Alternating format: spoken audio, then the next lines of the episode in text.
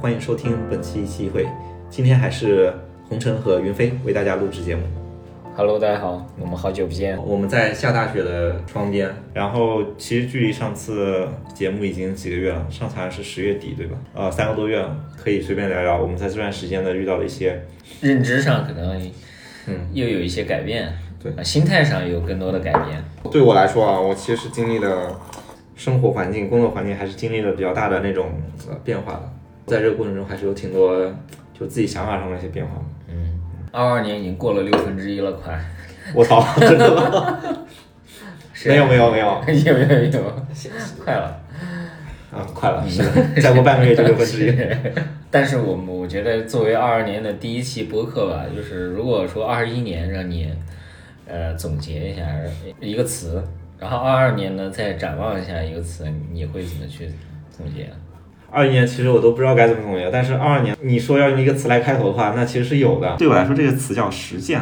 过去很多年，可能从一五年开始吧，我就会每年立一些 flag，年年立，年年倒，然后以至于我就觉得，哎呀，我操，立这个东西没什么用，对我来说，那我就不立了。但今年的话，还是特别想立一个，叫实践，主要是指呃两个方面吧，一个是我们在过去的那么长的时间里歪歪了很多事情，但是我们鲜少的去实操这些这些事情，以至于我们对于这些东西，它的认知一直是停留在表面上的。啊，所以的话，就是我觉得这个事情要呃能够开始去实践，看看用我们现在的资源能力能够做到一些什么事情吧。第二的话，其实是在那个理财上的一些事情，我觉得是要开始学习的。之前其实我非常杂的，比如说玩过什么，就类似于基金、股票这些东西，但是从来没有去总结、思考过这些东西，或者说也没有一些那比较专业性的一些输入吧。所以我觉得这个东西我要开始去更多的时间，不要像以前一样停留在这种闲谈的状态了。你呢？我二一年的话，我觉得回头如果要总结一下的话，我觉得是躬身入局吧。躬身呢，就是就之前是在大厂大大公司去做，嗯，去年我不是出来了嘛，然后自己做一些事儿，然后就能明显的在认知上面 有有较大的刷新，就是感觉很多事情其实就真的创业真的是很难的，就是。呃，你在公司里，你只有一个单一目标，嗯，然后公司是把资源都给你配齐的，就你到岗的时候，人、财、权力、信息其实都是有的，什么都有你就只需要去干就好了。嗯，其实现在回想起来，其实这件事情还是挺容易的。嗯嗯，但是到了把一个人放到一个孤零零的放到社会中去，然后你有自己，你的目标是你自己定的，嗯，然后你的资源呢都是要你要自己去找、自己去争取的。嗯就这个时候你就会就会很难。我也渐渐能体会吧，就是很多创业者说，哎，告诉别人你没事儿不要轻易创业。嗯，呃但是这些人呢，问他那你愿不愿意回去打工，他们又说不愿意啊。对，对，就就就这种这种心态就会，呃，稍微有一些体会吧。我觉得是我二一年最大的一个收获吧。二二年的话，我觉得跟跟你差不多，我觉得实践还是挺挺非常重要的，非常重要因为我们之前对我们那时候聊过，就是说你我大宇，甚至包括祥子，我们的共同弱点是什么？就是实践力太差了。对，然后实践的话，我身边有两类人，就是第一类人就像我们一样，就是就是哲学家，啊对对带引号的，就是天天就是歪歪。然后第二类人呢，就是执行者，他也干，不怎么动脑子。但是相比较来说，那种人比我们更容易去做成一些事情，因为我们真的，我操，就是以为自己很有认知，然后但不去实践去呃验证自己的认知。嗯嗯，对。所以其实这件事情，我觉得实践具体怎么实践，其实我现在把自己打入的环境已经是逼迫我自己必须要去实践了。啊，所以我现在也不然就没钱了。对，也也在这个时候，就是钱真的不是最重要的。啊，我觉得这里面的实践还有一点是心态上的呃实践，就是心态上的实践是什么呢？我有两个特别大的感受，第一个是不要着急，嗯，呃，坚持慢慢去朝你的目标去努力去做。这个事儿我觉得跟往常的心态是不太一样的。嗯在企业里面待久了，我觉得很大很大的一个，就大家在都在遵从的一件事情就是啊，办马上办，赶紧把这事儿赶紧办，赶紧办。嗯呃，讲究效率、执行力。嗯，你自己在做的时候，你的资源这些调配到位，它其实是不会那么快的到位的。嗯这件事情就很多时候不要太着急，因为你一着急，你就会有很强的挫败感。就是我我下周就想搞定，嗯，但是你总是发现，就是因为你缺资源、缺信息，你很多时候你你在一周时间内你真的搞不定，嗯，然后那个时候你就会自自我怀疑，然后甚至是就是这个事儿到底能不能干下去？我觉得这个是对呃自己心态最大的一个影响。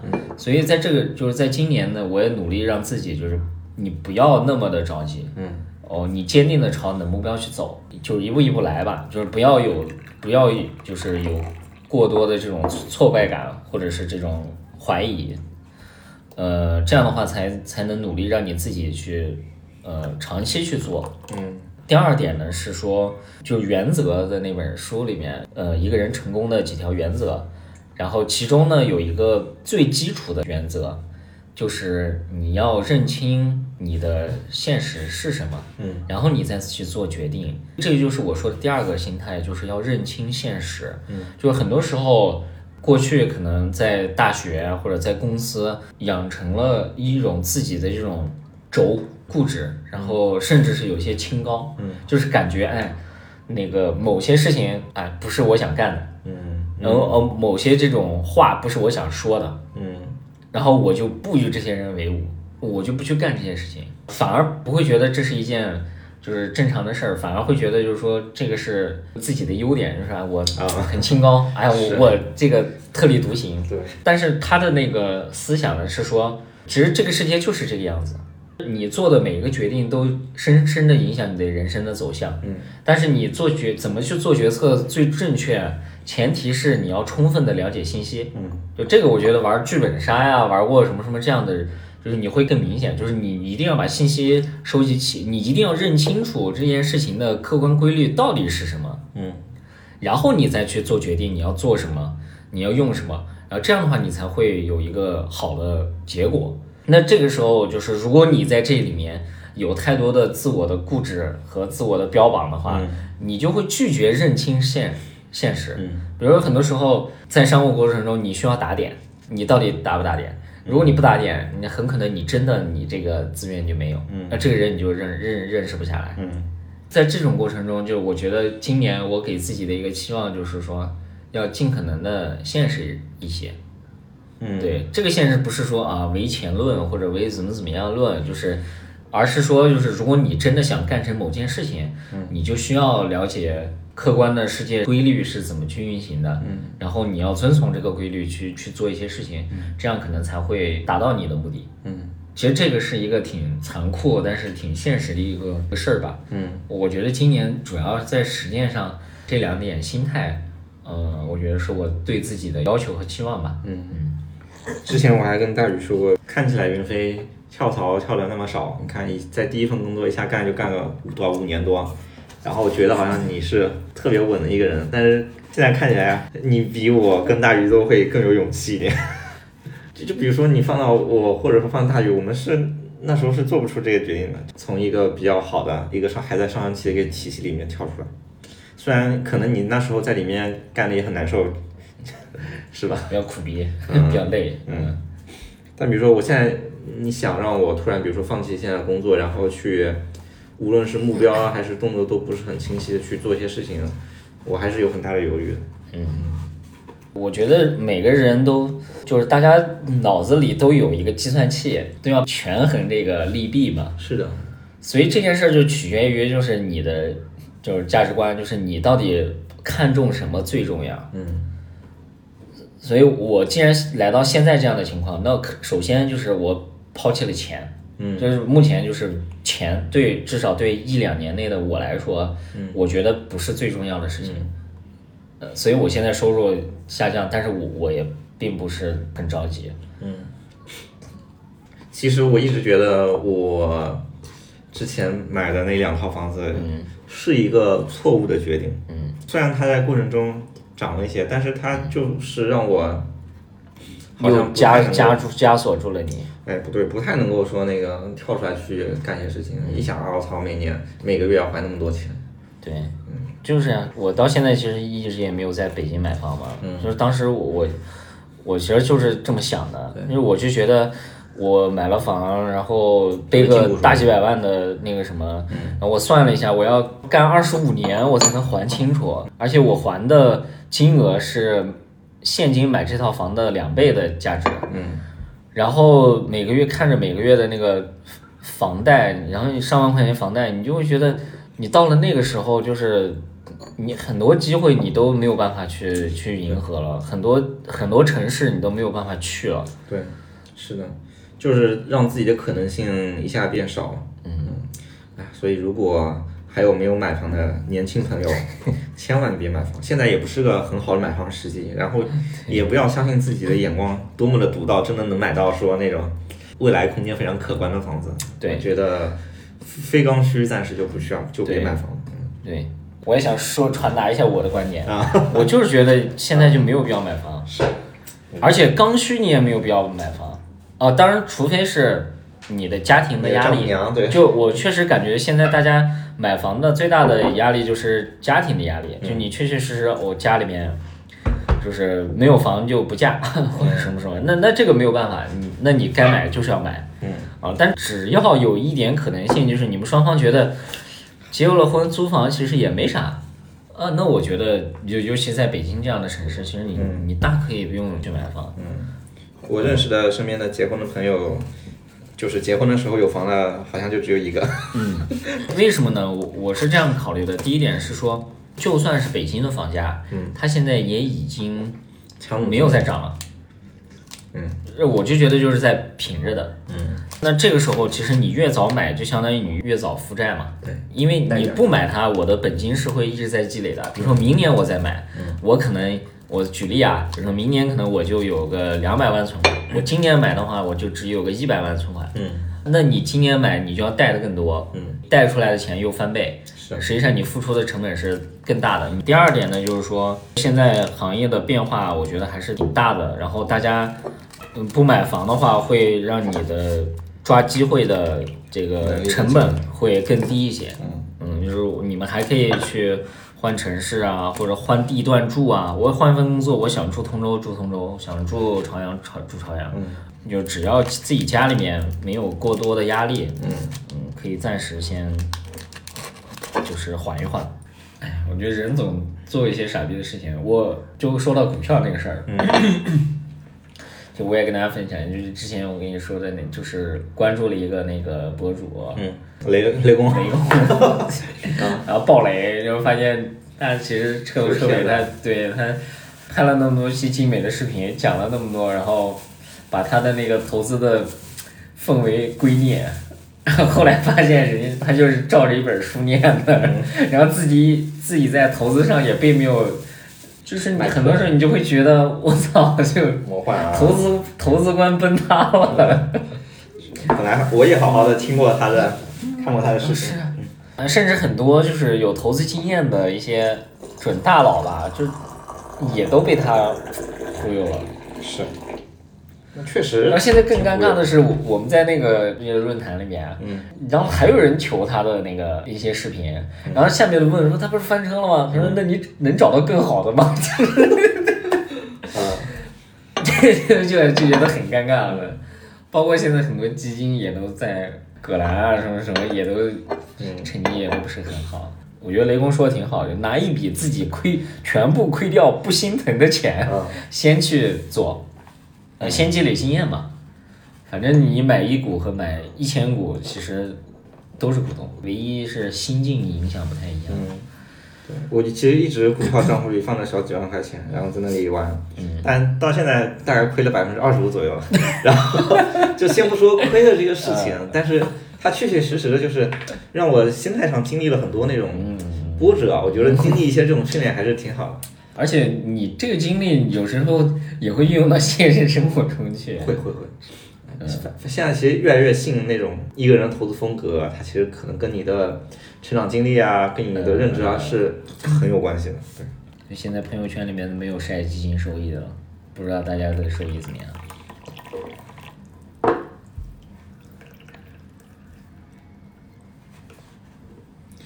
然后今年到现在其实我们应该都已经三十岁了。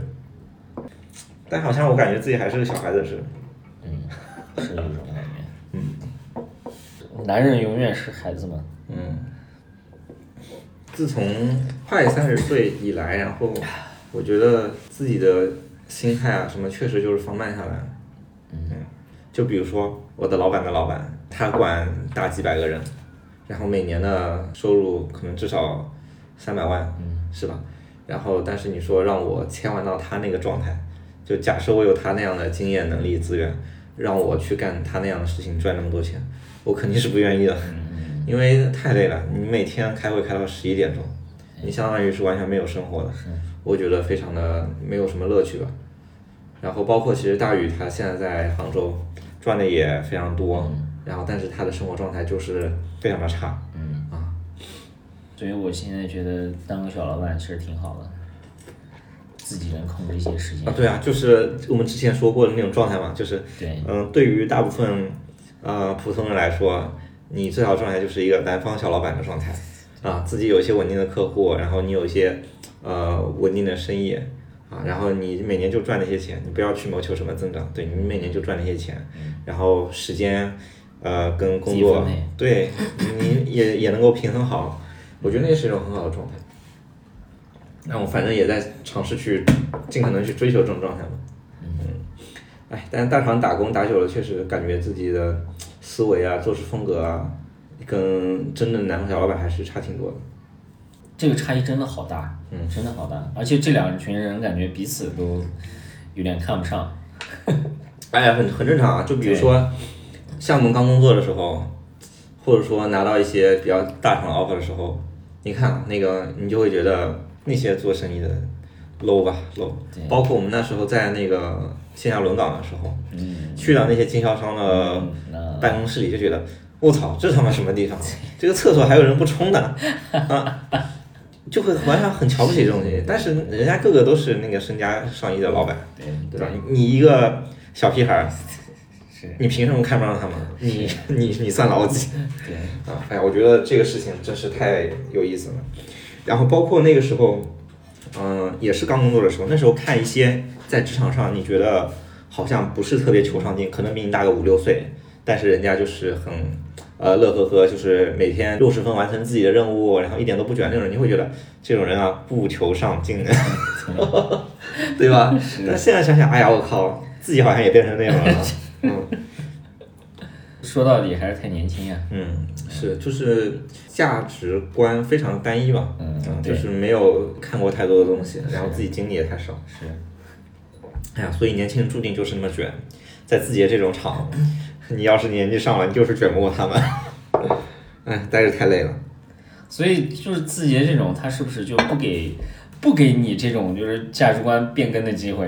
你像一般的过去的一些传统企业，就是从一个对吧，嗯勤奋的小白，嗯然后干到一个快速这个成长的核心骨干，嗯然后再到最后就是隐退，然后没有那么就是更多的去照顾生活，嗯然后职场上就变成一个这样的职场老炮儿的那种，就这种成长曲线，在字节这种企业它就不允许。我接触过的那种就四杠一啊，就是应该是高级总监那种级别人，我接触过的那些人就是没有的。啊、我刚去字节的时候的，呃，就我老板的老板，他每天走的最晚就是他，每天十一点多到两点他才走。我操，一个 那么大年纪的一个小老头儿，每天都干到那个时候。后来又认识一个八二年的一个大哥，然后他就说，你知道为什么互联网圈人那么多人健身吗？因为不健身，不练好身体，真的是扛不住的。啊，所以就觉得这个不是一个呃长期的我适合我的事情。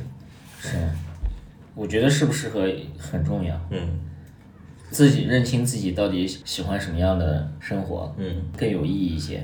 就《三体》里那句话，我一直把它当成我的即可签名。宇宙很大，生活更大。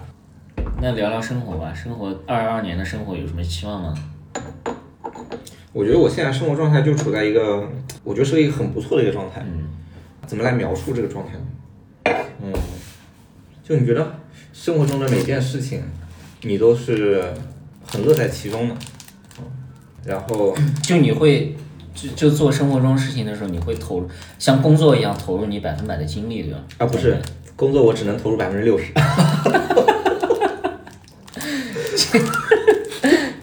行 行，可以。如果你投入百分之六十还能做好，那那说明你还是牛的。毕竟干大多数人要投入百分百的精力去卷进去，才能不被淘汰。啊，所以生活你是投入百分百的，是吗？对，我不是说要让自己有那种投入的状态，而是我身在其中，我感觉不出来。但是我在其中的时候，我就觉得全方面都很舒适，就很快乐。但当然，你的快乐不是一直处于那种所谓什么高潮状态啊，就是你肯定还是有起伏嘛。但哪怕你在低谷的时候，你也不会觉得这不是我想要的。就是我感觉之前我在工作中，我我是投入百分百状态的。这个百分百是什么呢？就是你对工作有要求，然后呢，你投入心力、心流和注意力嗯和精神力去去做做这件事情。嗯然后你还会投入很多思考在里面。嗯但是在生活中，我投入很少的时间和精力。嗯就是吃饭，我根本就没有想，就是当成是一件正经的事情去做。嗯，巴拉巴拉。就完了，顶多就是我想吃什么，我馋了我就吃两口。嗯，但是过年的时候我也自己做一顿饭。嗯，然后那种感觉就会不太一样，就是把它投入，就像工作一样，就是我投入精力去研究它，然后投入心力，认认真真的心无旁骛的去做它，我就会感觉就是挺不一样的。然后这样的话，就是你也会承认它的价值，也会收获更多的乐趣和成就感。这个我感觉就是跟其他也是很不一样的，包括我现在努力的跟我家人，然后我现在想就是一周至少两次我们晚去散步，哦散步，然后周末自己去做饭，嗯，就这些事情，其实在以前漠不关心。那时候我会觉得这种事情是很无聊的小事啊，对，没有意义。你不关心，你不承认价值，不愿意投入精力和心力去去做这件事儿。对。然后现在渐渐的，就是我会觉得这些东西也挺重要的，啊包括自己的那些爱好啊这些的。我我今年我就觉得，我就想把这个露营啊、登山啊这些的，真正的就以后每周就捡起来，捡起来，然后真正投入精力去做这些事儿。所以你看，人到中年开始喝茶。像喝茶以前也是我认为的一种很无聊的，好像没有什么意义的一种事情啊。但现在就是我们认真的去喝了，研究不同茶叶应该怎么去冲泡，然后去闻它、喝它。对，就感觉这是很有意思的一个事情。是给大家避个雷，我们今天喝了好多茶，嗯，从那种速溶茶到这种茶叶，我们都喝了。事实证明，就是大家千万不要去，如果你想喝茶，你千万不要去买那种。即溶茶，对即溶茶呀这些的，我在便利店买了两种，其实都挺贵的，一杯对三种，一杯十块，一杯十块钱，嗯，然后它的特点就是喝起来感觉不知道在喝什么，就不是茶，对，就不是茶，就不是茶，因为没有茶香味，然后他也知道这种茶味道不好，所以他刻意的会添加一些，比如说什么糯米香气啊、玫瑰香气啊啊这些的。啊，这个味道真的是一言难尽。对，太难喝了。大家要正经喝茶，还是可以喝的原叶茶，自己拿茶叶去冲。嗯。嗯，现在我这杯子里这个豆香味儿就很明显了。嗯。昨天是我奶奶生日，九十二岁。哇塞。然后我外公八十八岁，然后我就。感觉他们可能自己都没有想过，好像能够活那么久。然后包括我小的时候的时候，我那时候想自己老了之后怎么办，我就想，我操，老了之后我直接安乐死得了，是吧？六十岁了，我啥都玩不动了，我我我我我就活六十年吧，我六十岁或者五十岁，我我就自己想办法把自己处理掉得了。你有过这种想法吗？有。对呀，我操，哎，年轻人的执着都是相通的。但现在想想。人生还很长，根本活不够。随着我们的预期寿命增加吧，就比如说，我觉得到我们这一代活一百岁，应该不是一个，应该是一个很正常的寿命，应该没什么问题。对，那我们剩下还有七十年，我们连人生中的三分之一都没有过到，是吧？我们现在在急啥呢？这种心态就是你在遇到挫折和遇到困难的时候，嗯，你你开解他你去开解自己是很好的。但面对于你想做的事儿的时候，就是面对于给你自己去打气的时候，你不能把它当成是你躺平和那个咸鱼的理由。你如果你躺平和咸鱼，说明这个事儿就不是你想做的，是吧？对，你对，嗯，就是很多时候我也在想，就是，哎，就是每一天其实都挺重要的，就是就像你说的，就是活不够，你就算一百岁你也活不够。那你的方式是给生命增加长度吗？我觉得这个事儿其实没什么意义，你还是说不是给文明以岁月，而是给岁月以以文明，就是你你把每一天都活得充实一些。嗯你可以描述一下你想象中的最美好的一天，就就就这么说。今天早晨，我在你的咖啡里加了一点茯苓剂，嗯，然后你想象一下今天会是什么样子？啊，一天啊，对，我觉得我可以先说啊，你先说但但我答案可能会非常的就简单，好，你说吧。就是最好的话，早上七点左右起床嗯，啊，前天晚上你大概也是十二点前睡着了，嗯。这样的话你睡眠是足的。然后晚上我并没有因为打呼噜而被女朋友给踢下床，对给给搞醒了，人家所有人都有这样的困惑。对。然后这样我其实睡了非常好的一个晚上，然后七点起非常清醒。然后我前一天其实是在呃锅里定时煮了粥的，嗯然后那我起来，我先起来我自己喝个粥，嗯。然后把狗给喂了，嗯。然后大概可能七点半到八点我出去遛它狗，这个时候得是下着雪的，嗯嗯然后在因为在雪地里遛狗特别干净，嗯，而且我也很开心，狗也很开心，回来还不用给狗 擦脚，就更开心了。对，然后就更开心了，然后可能遛个一个小时，跑个三四个公园，嗯。回来了，回来这个时候可能女票起床了，那我给她搞点早饭，如果她没起床呢，我自己我掏出书看一看。嗯然后大概玩到中午的样子，那他肯定起床了。嗯，但是我们一般，呃，一天可能就只吃两顿，周末的时候，因为消耗也不大嘛，对，可能就中午就不吃饭了。然后我们有可能会去打网球，啊，有可能会因为下雪，我们到处去瞎逛逛。嗯然后逛完之后，下午我们两个窝在沙发上，嗯要么打游戏，啊，要么追追剧。嗯这样三四个小时之后，可能到三四点了，我们就商量一下晚饭要吃什么。嗯这个时候开始准备菜，去解冻一些肉，或者说买一些蔬菜，然后开始做，做到五六点、七八点，然后我们开始吃，吃完八点左右，接下来的时间就是今天是不用洗碗的，然后留到明天洗对，留到明天洗，然后我们可能出去就可能继续窝在沙发上看看剧、打打游戏、聊聊天，这一天就这么过去了。简直太完美了，对，这就是我现在非常期望的美好的一天。我觉得这个事儿你其实不用费太多功夫就可以实现对现。，这就是我大部分的周末都是这么过的啊、嗯，所以我就觉得我现在的生活非常的美好，工作 bullshit。我可能跟你不太一样，就我想象中的是说，第一个呢是比如说你要有户外是吗？对，可以有户外嗯啊，比如说就是我美好的一天就是早上跟你一样吧，起来稍微早一点，嗯。八九点，嗯。啊但是不是说闹铃闹醒的，而是我自己就醒了，嗯。然后再睡我就睡不着了，嗯，我就希望我是这样的状态。我今天七点多就是自然醒的。啊、太幸福了！我每一次总是醒来，总是想继续睡到中午。啊。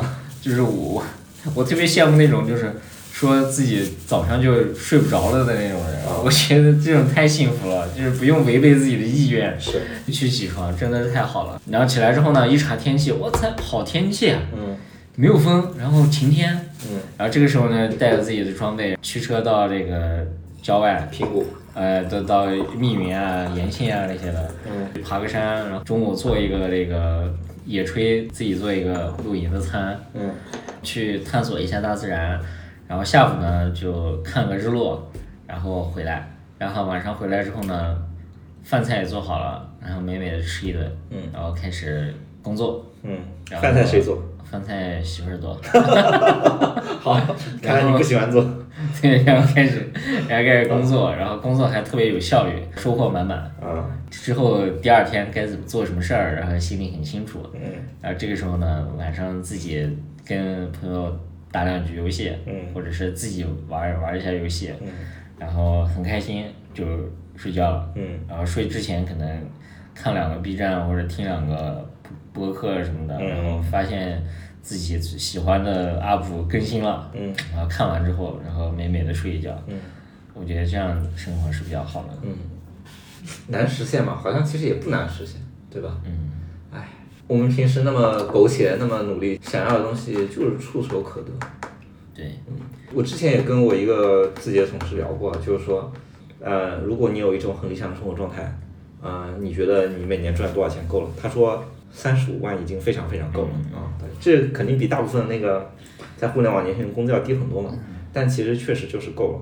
嗯，我们算一算，我们每年的开销并没有特别多，对，对，我们开销最多的还是那种强行给自己压在身上的那种负担。是，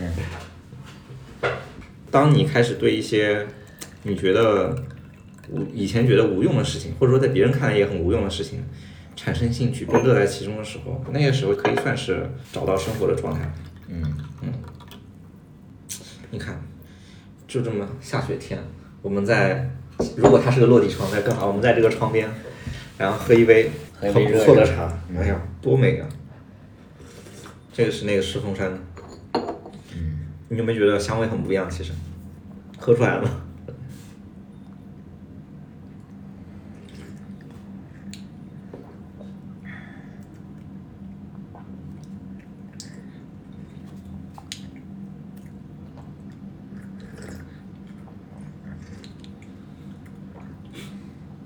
你会担心，比如说那个，当你找到一个比较好的生活状态之后，你就停止在那个状态吗？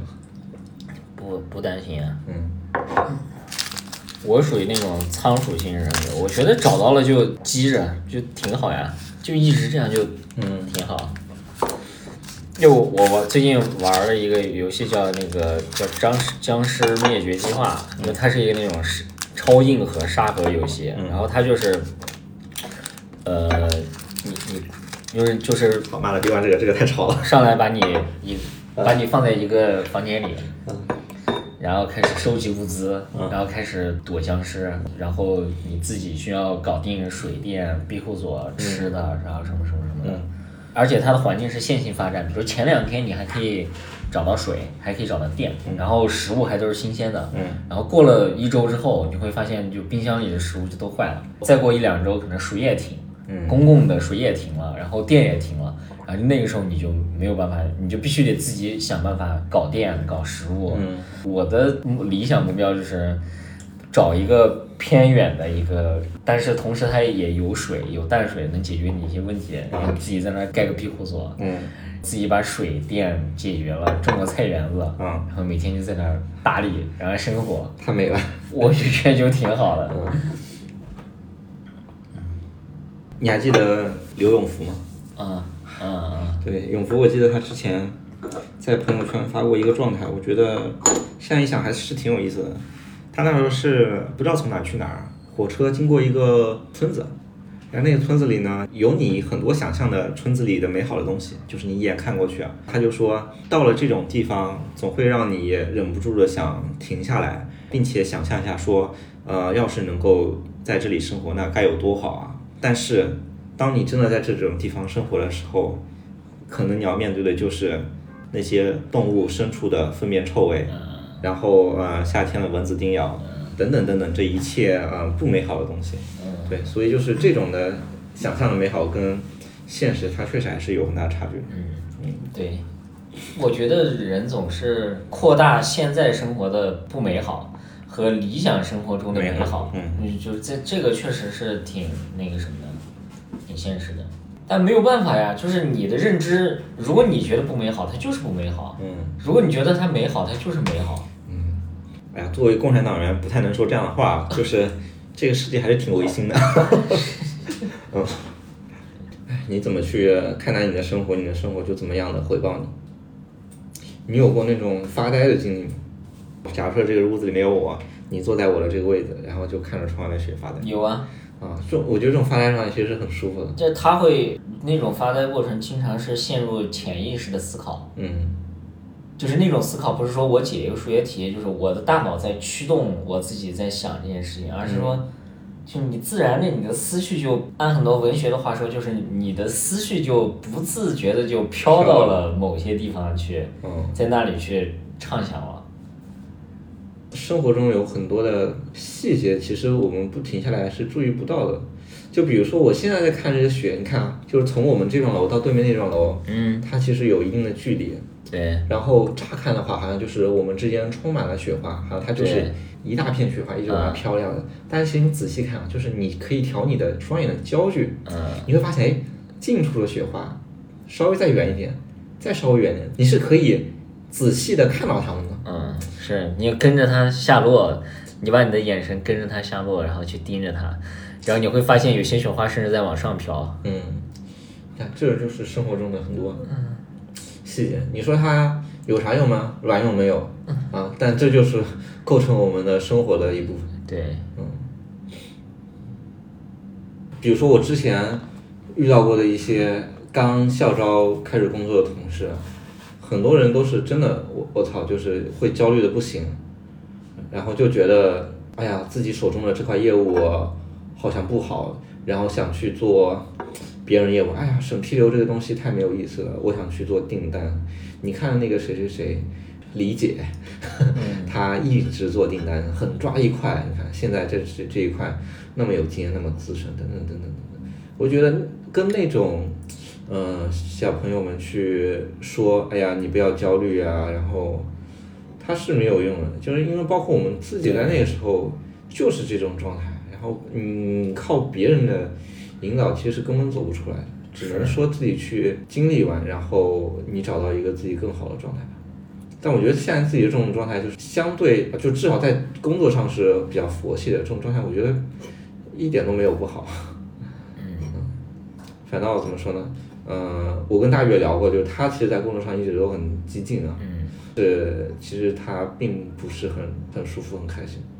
嗯，因为工作上很多的东西的成就感不是你自己给自己的，对，嗯，当你的成就感或者你的乐趣来源是其他人的话，尤其是那么多跟你没有强连接的普通人，你生活中的路人，你生命中那些路人，你要通过他们给你这种成就感的话，我觉得这种成就感它是 不靠谱的。嗯。嗯。但比如说你你来自于自己的那种喜悦，来自于你身边很亲密的朋友、伴侣的那种给你的认可，给你那种支持，我觉得这种东西是特别有价值。对，嗯，其实很多人已经习惯了从他人那里得到认可和成就，这个养成了，其实想自己变回来是挺难的。太难了。嗯，很简单的道理，我能够这么告诉你，然后也有很多人曾经告诉过我，但是我不去经历，不去想，嗯你是对我我是领会不了，我是真的领会不了。是，嗯所以就是讲道理无用，教育是无能的。这是我高中的化学老师跟我们说的一句话。其实教育是无能的。那你说教育的目的是什么呢？既然这些事情都需要大家去去自己去领会，那我觉得就是增加信息量嘛。就是如果没有人跟你说这个东西的话，你不会意识到说还有这么一个方向的存在。嗯啊，这是一个点。还有一点是，不能很一概而论的去讨论一个事情。就比如说“教育是无能的”这句话，它其实本身是当然是很有限的，对对吧？但它在局部它是正确的。是，所以说回教育，它除了让你比如说知道一些那个新的东西，它它就给你开给你开了一道缝。对啊，你要是有兴趣，你可以去看看。是但比如说你真的你在往一方向冲的时候，那教育它可能用处就更大了。我不知道你有没有那种感觉，就是有时候我特别想再去重新再回去学一下那个那些无用的课，课文，对课文啊这些的，就是看一些过去看过的一些书，因为我会感觉你没有生活的经验和生活的经历，你读不懂那些东西。那确实是很多人现在你再回去读的话，你会觉得哦，或者以前你记忆中背诵的某些课文、某些诗或者某些文字，你可能现在有时候哎突然回想起来，然后你渐渐的你才能，包括日常的一些俗语啊这些的，你渐渐的你才能领会它到底是什么意思呢？他为什么这么说？以前真的是读不懂。嗯，我觉得让让一些没有经历过社会的一些小孩儿去读那些东西，可能就是埋下了种子吧。因为那个时候你并不觉得，并不知道它有什么意义。但买种子我觉得也挺重要的。呃，真的等你到生命中的那一刻的时候，你突然发现你脑子里其实是有那么些东西的。嗯，很简单，就比如说我那时候，呃，去四川，我自己一个人跑四川去玩，嗯然后去剑门关，就蜀道那去玩的时候，就是如果我脑子里没有蜀道难那首诗，啊，我那我觉得我的体验是完全不一样的。是，包括我，我有时候也想象中可能我是过去家庭成长呀、什么什么的环境比较单一，所以比较单纯的一个人。然后就每次语文作文写这个这首诗表达了诗人什么样的一个意境，嗯，或者什么样的一个心情，嗯我总是品不出来。只能强行理解。我对我只能强行理解，就是啊，什么愤懑，什么遇事，什么随遇而安，什么愤愤不平，对自己仕途的什么什么什么，就是那种就写出来，真的就是强说愁。就是就是我我我脑海里面储存了四五个答案，就基本上这诗人无非就是这四种心态，然后我看哪个像我就把它填进去。万能的司马迁。对对对，什么悲愤啊，悲愤之情啊，这种怀才不遇之情，这就无非就是这些情。对，哎，就是现在，我觉得现在可能你在读这些诗，你是真正能跟这些人跨时空交流的，就是你啊、我知道你大概知道你什么心态。嗯，是。我发现我们的播客其实从最开始的时候聊非常正经的工作话题，对，到现在开始都聊这些。了，对，我觉得也不是放飞吧，因为比如说那种话题，呃，让我现在聊，我其实也能聊一下。就比如说，我现在随便想想啊，电商的一个大促啊，它的组织过程是什么样子的，是吧？我天天在干这个事情，对，啊是是吧？这这个东西说个一小时很容易，是吧？是是，我从平台视角，你从商家视角，是吧？嗯，然后再来一个，比如说做 B 端产品，你应该怎么做？咔咔咔咔，这说一个小时也很简单，是吧？对，但是就是感觉现在说，哎，对，再再往上一点，比如，说继续啊，再往上一点，比如说那个跳出电商这个行业，我们说说互联网的一些，哎呀，社区团购现在到底怎么样子了啊？等等等等，啊，我觉得这些东西都是有很多可以聊，但是好像就不太想聊了。为什么呢？是不是因为行业不火了，所以我们也不怎么感兴趣？也不是不火吧，我觉得有一个原因，对我来说有一个原因，可能跟很多人是一样的，就是比如说我们刚工作的那个时候，嗯，恰恰好是发展最呃快的时候，发展最快，并且人们对互联网抱有很多美好的期望。嗯啊，那时候我印象很深的一句话，所有的行业都值得用互联网去改造一遍。嗯但是现在你再回过来去想这句话，不是这样的。嗯啊，互联网不适合很多行业。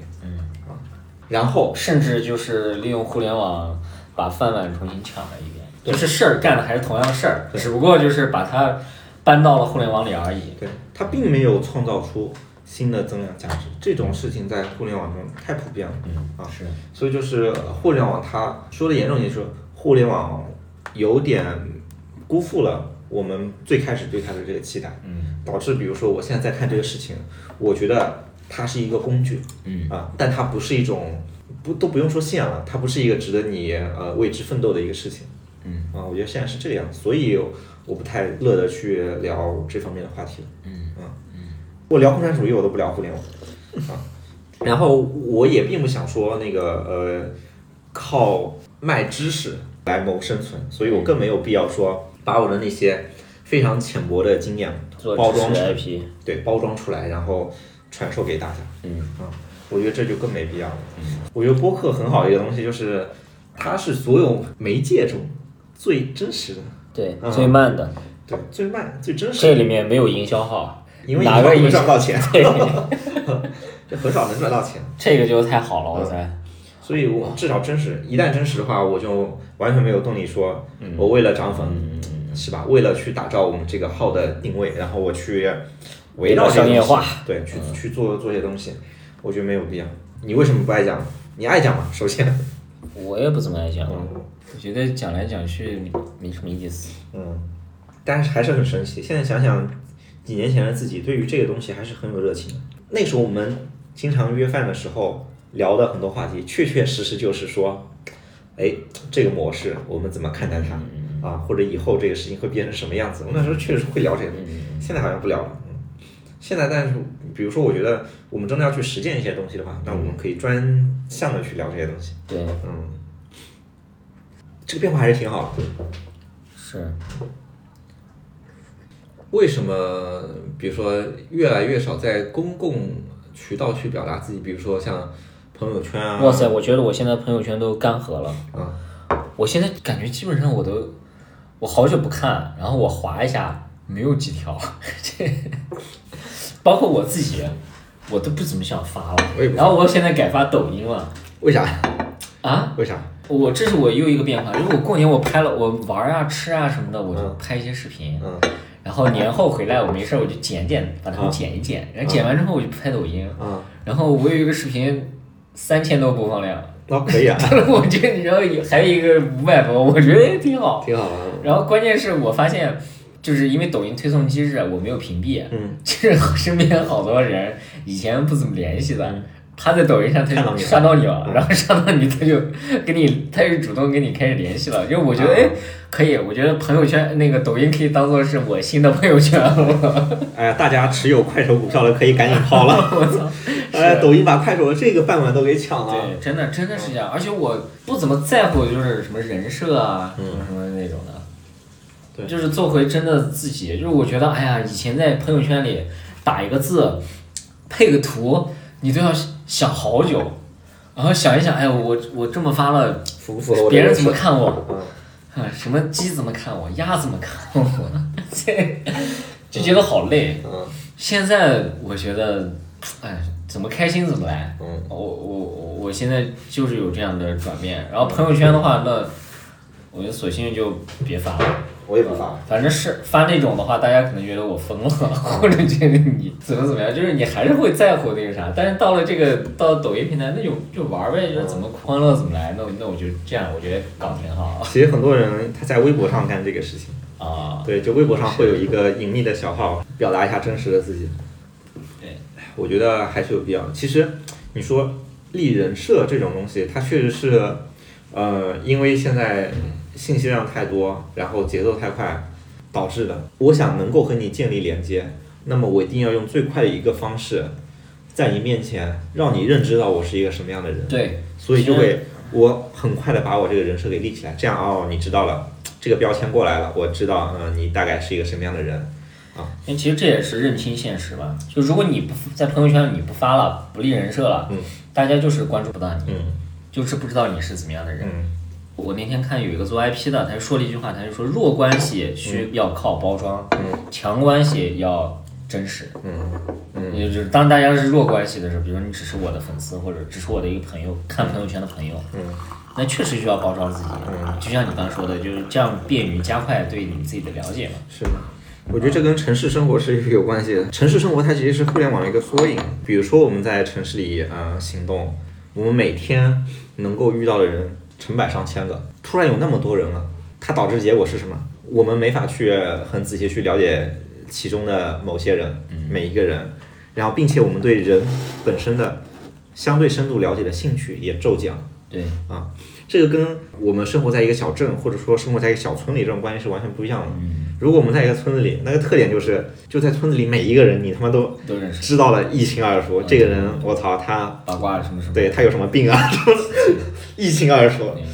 谁跟谁的老婆妈的有染啊，一清二楚。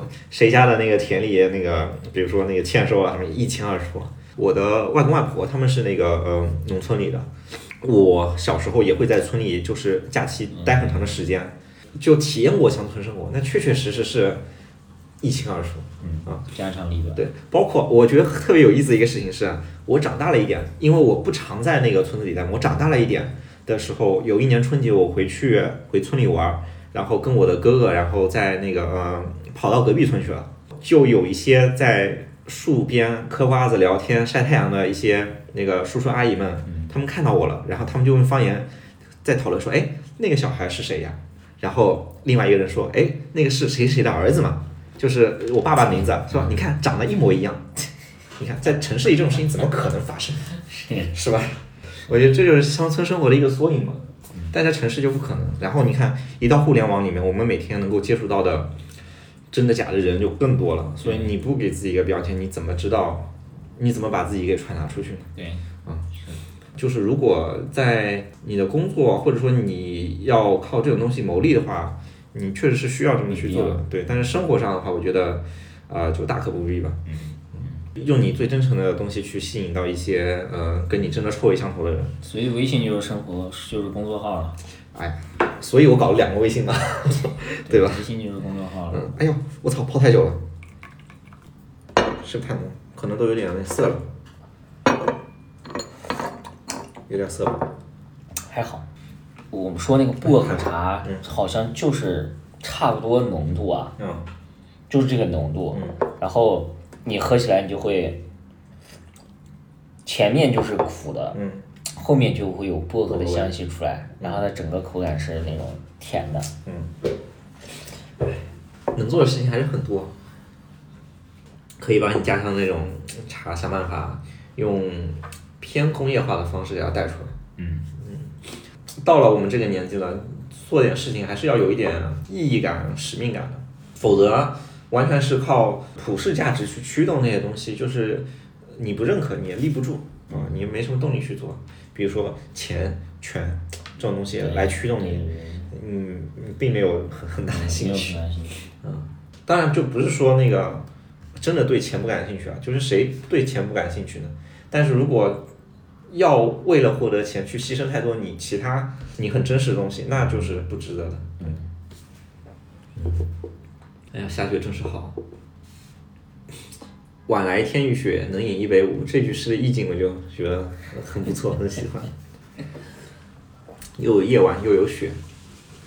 哎呀，还行，泡久了味道也不错。嗯，天红这种茶，它就是，呃，就像生活的一种基调一样的。但我其实想过，就是嗯、有时候，比如说我们开始把目光更多的转向生活，它是不是也是因为，比如说我们在职场上，假设比如说你是一个，失忆了，哎对，假设你是一个在职场上春风得意的一个年轻人，啊你就其实就不会那个什么。你你会不会还是说那个啊，突然觉得生活更大？嗯，我觉得也不一定，因为其实大宇可能经历过那种职场上春风得意的时候，但是我觉得我是没有经历过的。嗯嗯比如说你让自己那些九零后的嗯某个业务线的负责人，对，问问他们，他们到底是什么样的感觉？我觉得也不知道，其实也没有和这些职场上非常优秀的人交流过。那我觉得这种就是他，就是他总会有那么一天，要不就是疲倦了，呃，要不就是觉得起起伏伏，就是觉得自己失忆了。嗯，呃，每个人总会经历这些事情。是的，生活的话，我觉得你一旦发现了它的美好，你会感觉到厌倦吗？不会，因为生活的美好不是别人告诉你的，嗯，对，是你自己发现的，不存在说一个人跟你说，云飞。喝茶非常的美好，喝茶吧，不会有十个人跳出来说，哎呀，喝茶很美好，喝茶吧，不会的，就是你自己喝的时候，你找到这个东西的乐趣的。是的，对，这个就是完全它只属于你自己的乐趣，这个是很不一样的。嗯，但职场上就会有人跟你说，哎呀，你要追求三点七五，你要追求什么 M 加，你要追求 E，嗯，对吧？你要追求好的绩效，是，追求升职加薪，是吧？这这会有一万个人跳出来跟你说。对，然后你在社会上，你作为一个社会人存在的时候，也会有一万跳出来说，你得买房啊，我操，你得买学区房啊，啊，现在在北京学区房好像没什么用了，是吧？你得有车啊，你得有北京户口啊，对，等等等，这有一万个人，有十万人会跳出来跟你说，这个东西你就分不清到底是你自己想要还是，呃，别人告诉你想要的，嗯嗯，所以还是找到自己真正想要的。面对焦虑，其实有一个比较好的办法是去把自己的退路想得更清楚一点。就比如说，我现在虽然有房贷，但是我盘算了一下，比如说我的接下来的那一次年终奖和我的呃公积金加起来，够我顶一年的房贷加开销。哎，那个时候我好像就稍微好，稍微不慌，就是有底了。对，然后并且我前段时间尝试过出去面试，发现找个钱差不多并且往上一点的一个工作并不难啊，嗯，其实还挺容也易的，就有底了。不用担心说那个呃你裸辞之后真的找不到工作。嗯这是我非常喜欢我女票的一点，她在这种事情上就想的非常的开，就是很豁达。呃嗯，她之前就是裸辞，然后在家玩了三个月，嗯三个月就是没干什么正经事情，就是每天吃吃喝喝、遛遛狗，然后宅宅玩那个消消乐什么的，啊啊，很快乐。我觉得这种性格确实就是能拿得起放得下一点。是，嗯，人要面向着自己能活一百岁，这样去活。哎，其实我们在做很多判断的时候，就是有很多的默认前提。就比如说，我们的一个前提是，比如说互联网圈的人的一个前提是，三十五岁失业，嗯，然后这个事情仿佛成为了一个不用说的一个共识，所以我们好像才会这么焦虑。嗯嗯，我们再仔细想一下，就是说三十五岁失业这个事情到底是不是这样的？嗯，然后我们发现好像不是这样的时候，嗯。那么就可以重新去想很多事情，因为可能你之前做决策依赖的那些呃信息，它本身好像就不正确的。啊，那你可能就要重新去想一下自己的决策对不对了。就比如说我们真的想着自己能够活一百岁的时候，嗯朝着这个目标去想我们要什么样的生活的时候，我们做的决策也真的是很不一样的。啊，我就觉得就是在获取信息这儿，就是现在的这种互联网的这种推送，嗯，然后求关注的这种方式，真的影响了很很多媒体对我们信息的引导。嗯以前可能比如说我订了报纸，那这个报纸实际上它是占主动的，就是我每天我想写什么，你看什么。嗯现在的互联网就完全不一样了，现在就是大家完全就倒过来了，就是用户喜欢看什么，我给你什么？我我你就只能写什么，否则你连看的人都没有，嗯完全就是所有人都臣服于人性嘛。嗯因为大家普通消费者看东西，他是没有有意识选择的，嗯他都是遵从人性来做的。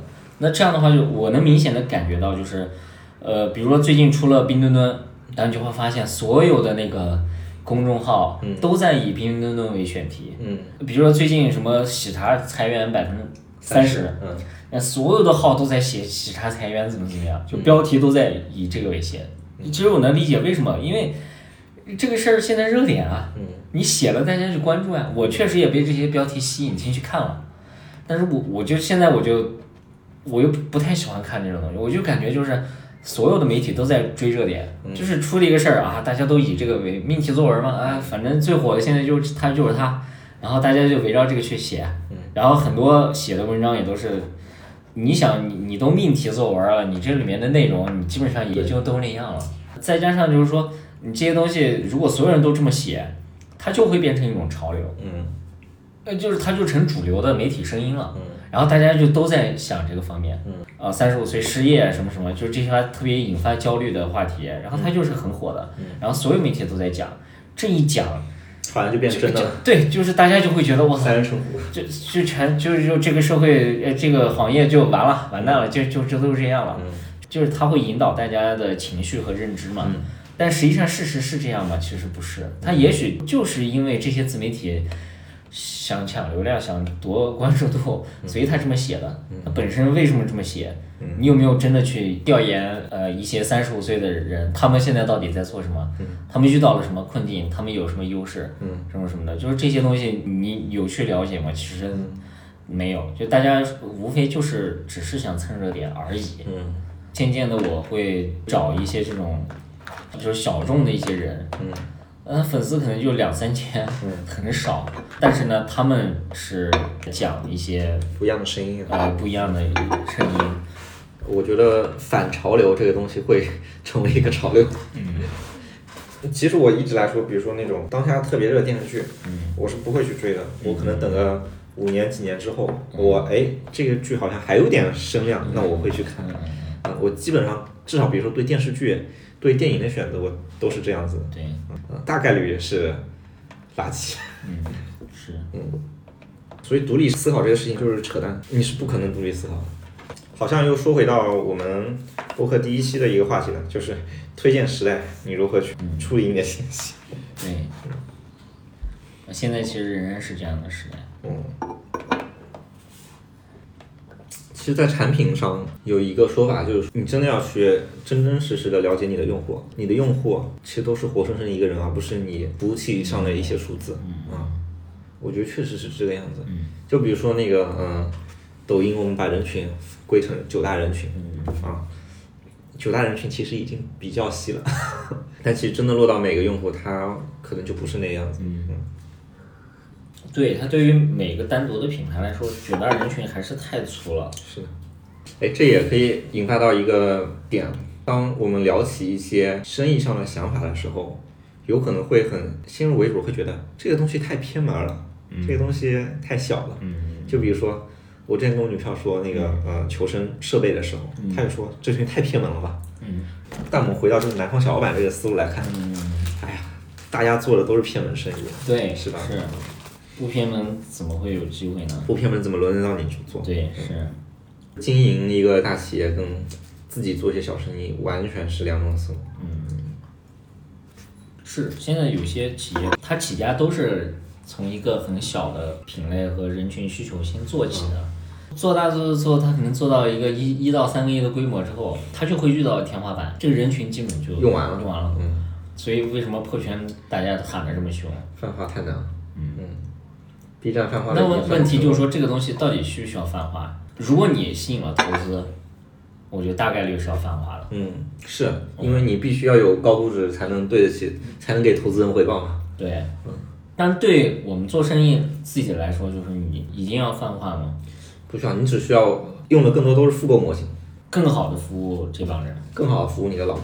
就像比如说我妈，我妈她做过一些微商生意，微信里卖很多东西，啊然后确确实实大部分时候都是那些他的老客户。嗯，这个才是常态吧？我觉得我们往往对常态或者说对现实世界视而不见。嗯。啊。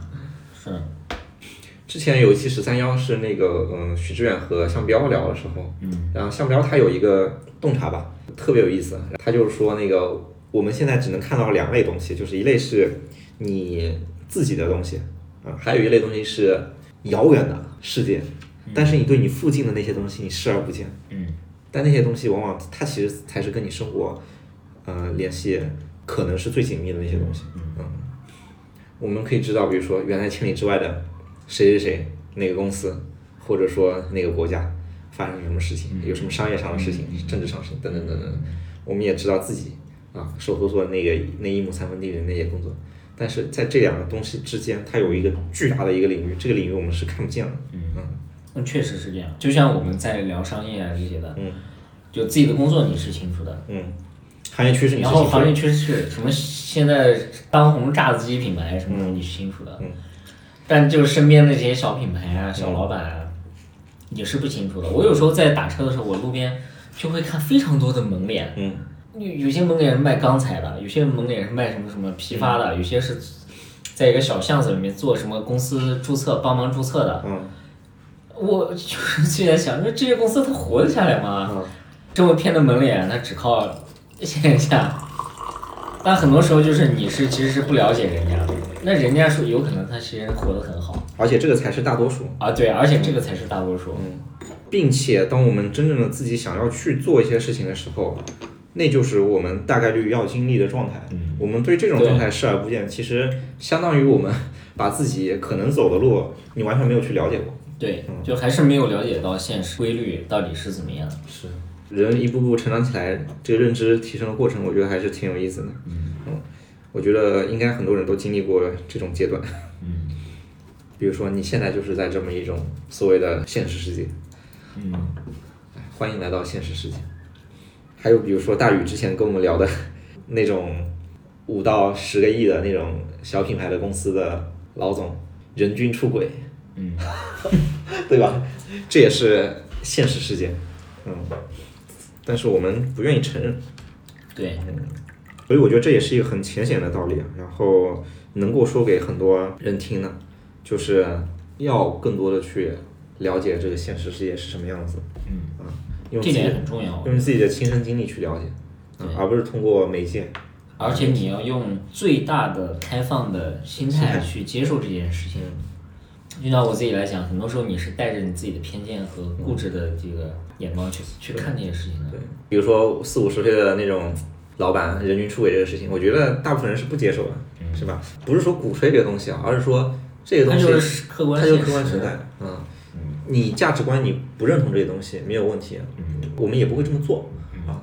但是你要知道这个东西它客观就是这个样子。对，哎，其实我觉得这个可能也是为了顺应社会的客观规律，你必须得这么去做吧。这个就有一个点，就是因为世界啊，或者说社会，它一直是处在变化当中的，并且很多的变化它是，呃就是首先它会有随机变化，但是大部分的呃随机变化，它不一定指向的是在某种价值观里是好的东西，它可能会指向某种价值观里是坏的东西，所以一定会有一些力量尝试把这些随机变化控制在这个好的范围内。对好，它控制方式有一种有很大的一些手段，它其实就是通过一些声音，嗯然后来去控制的东西。所以这个声音它不代表现实世界，对它代表的是把我们这个世界向好的方面去引领的一种手段。嗯，对，所以这个就是我们能够看到的信息和这个现实世界它之间的误差的所在啊，啊，这些东西教育是没有办法告诉你的，没有办法。传统你身边的媒体也是没有办法告诉你的，只有你自己亲身去经历。嗯我们也没法告诉大家是这个样子的。可能很多人就他就会觉得，哇塞，这跟这不是我认识的世界，这也不是我向往的世界。嗯，但很可能这就是客观的世界。哎，但我觉得也不要有这种怎么说呢，幻灭啊什么之类的，因为毕竟我们能够影响的人，嗯，或者说能够影响到我们的人，还是极其少数的。对我一辈子可能就十多个好朋友，嗯，不太会再多了。对啊，因为就是小时候可能你不会感觉到你的精力、你的情绪是有限的，你那时候会觉得我操，我他妈老通宵，第二天照样精神满满的能够上课，然后我谈女朋友，谈一个分一个，谈一个分一个，谈一个分一个，我还是能够有很充沛的情感投入到下一个阶段中。对我觉得年轻的人就是这样子的。其实事实是，无论是你的呃身体，还是你的精力、你的情感，它都是有一定的量，就是你不太能够去无限去挥霍这个东西啊。所以就是你能够付出的，你能够处的呃比较亲密的关系，一定是到最后一定是有限的。嗯，我们只要保证对那些人足够好，那些人对我们足够认可，就够了。哎，就就很好了，就已经是很好的状态了。这就是一个良好的生活状态。嗯，你看，大宇之前还跟我说，他说他觉得自己渐渐没有了那种想要操翻这个世界的心气。呃，我觉得这个更多是一个好事情，对啊，因为这才是你进入到一个普通人的一个状态嘛。嗯嗯，就是我们终其一生不是为了改变世界，而是不让这个世界改变自己嘛。对，是吧？就是我们想要当一个正正常常的，嗯、符合自己价值观的，做自己想做事情的这么一个人。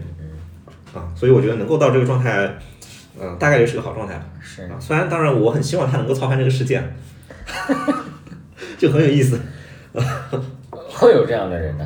嗯我最近看了一个视频号的，那那个号很有意思，他就发了三个视频，然后他那个号我忘了叫什么名字了，然后他干的事情是什么？就是他是一个很喜欢收集老照片的一个 UP 主，嗯然后他会买很多有意思的那种老照片，但是很多这种照片上的那些人啊，他可能在历史中完全失去了名字，嗯，但是他有一次拿到了一一个很老的一个视频，女的是吗？对，我记得你好像我分享发过。对我对看过。那个视频中他是拍的从那个呃犹太集中营被解放出来的一些那个呃人，轻蔑的笑是吧？对，然后他就大部分人都是那个很欢欣的那种笑容但是拍到其中有个人，他的笑容是哼笑。比较平淡的 啊，然后轻蔑的这么笑了一下，他就觉得哎，这个笑容背后好像有故事，然后他就去挖这个人背后的那些很多事情，然后就结果是说，呃，这个人他其实是一个在民国，然后及之前她在政界，然后军事界是一个非常有影响力的一个女性啊，然后她自己也是飞行员啊，一个女飞行员很厉害，然后呃也结识了很多名流，然后毛泽东还曾经去拜访过她的父亲。等等等等，就这么一个人，但是她这一生的很多努力吧，最终都没有什么成果，对，然后自己最终沦落到了一个呃，也不能说沦落吧，还被关到了犹太集中营营里面去，还被别人给解救出来。他本身是有能力去成为解救别人的那个人的，刚好角色恰恰好就反过来了。然后他从很多的呃历史材料里面去扒了一下这个人，这个人叫什么黄乐亭啊，扒了一下他的一些事情，我就觉得人生如戏啊。就我看完这个东西到现在还很上头啊，我就觉得人生真是太奇妙了。语文水平有限，我不太能够表达出自己看完那个东西之后的想法。人生如戏啊，就只能再感叹这么一句。是啊，对啊。比如说我们后世人怎么去评价他呢？我们没法评价他，我们可能用比较好的那种赞扬的语气说很牛逼，是吧？有杰出的军事才能、外交才能，然后自己也是一个非常有影响力的人，等等等等。用不好的话来说，就是说他那么努力，好像最终却一事无成，是不？但是无论哪种论点都不足以去定论完整，的评价他的，嗯，对，没法去评价他，并且我们的评价是否能反馈他对自己生活的那种认知呢？那种感受呢？也完全不能啊。所以真的就是你的生活经历了那些好的坏的，然后你是什么感受，只有你自己知道，而且只有你自己能够去好好的去去过这一生。嗯，生活还是一个非常奇妙的东西，太神奇了，太难了啊！这个东西说难真的很难，你要怎么去过好你的一生？我们可能能够把好写很多个标准，用很多个视角去写很多个标准，但是这个标准它根本不存在普适性，还是就只有你自己知道。比如说现在刚刚入职那些小朋友们，我们部门的一些小朋友们，他们比如说看我现在状态，他们就觉得，哎呀，这个人不求上进啊啊，等等是吧？但是我觉得这对我来说是一个更好的状态啊，不太能够去评价一个人，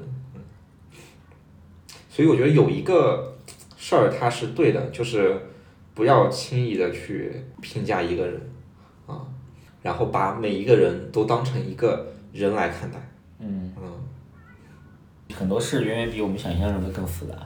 对，但我们往往因为信息过载，然后导致我们就喜欢标签化嘛，嗯，越简单越好，最好一个字儿总结他的一生，嗯，我们往往把这过程中很多不同的复杂的细节的东西给它过滤掉了对，啊。但这这个才是这个事情的本身本质所在。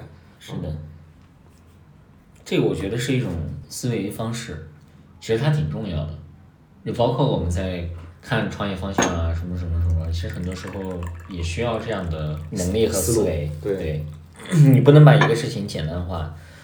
就我们之前在聊方向的时候，我们很多时候就会遇到这样的问题，比如说看到一个方向说预制菜，嗯，怎么样，好不好？好，哦，好牛逼！啊，好，哎，年轻人懒得做菜，但好像对，又想回归点生活。就就一个字总结，就这个生意好。嗯啊，还有一些第二个总结就是生意不好，为什么呢？这太少个了不集中，嗯，呃，周转难。周转难，然后还遇到还会因为这种保质期也那个啥也有问题，供应链控制，供应链成本高。对供应链成本很高。嗯，呃，所以很多时候就是这个片面了。这个事儿，我觉得就对就会就会片面。对，就假设有一个事情，你真的能够用三句话来概括它，那么这个事情，要么它是一个宇宙基本规律，嗯，要么它就是一个过于简单而不值得你去投入的东西。现在很多营销号啊这些的媒体，他就喜欢搞这样的呀，嗯，三句话什么讲清楚一个什么什么什么，五分钟教你什么什么什么。就连我我发现最近很多就是一些圈子里的人，他他喜欢就是就是我二一年的一百个认知啊，他会写一百条单句话，然后每句话感觉都挺有道理的。但实际上就是，就算他用了一百条，你也感觉这个事儿没有这么简单了，对，因为这一百条都说不清楚。因为每一个每一条东西，它背后都有它自己的，它这个东西是怎么来的，它从什么样的环境中长出来，对，然后还有涉及到很多就是语言哲学上的东西，就是我表达这个意思，真的是你领会到了这个意思吗？嗯，这个东西就完全不一样。嗯。对，其实很多纷争，它都是因为我们比如说在语言上的一些误解，对不清楚导致的。嗯，对，要是说话有那么容易说清楚，这个世界早就那就和平了，是，哪那么容易呢？对。交流这个东西，哎，这个学真大，不错。下面的小孩玩疯了。嗯，那今天我们就聊到这里，感谢大家的收听。谢感谢，我就感觉就是听众已经是老朋友了。对就是以前还会想啊什么，如果有需要大家请评论啊，嗯请关注转发呀。嗯我觉得现在就是能大家能回来听，我觉得已经很开心了。是的然后大家有什么想法，你们也可以去写，红尘会看得更多一点。我碰到比较有意思的呃评论分享给我们都会一起讨论一下。我都会截个图发到我们的群里。对对对北京的雪非常的不错，杭州的雪好像也很不错。瑞雪兆丰年，好好生活，好好生活，嗯好好生活。对，那就这样吧，好，感谢大家。拜拜。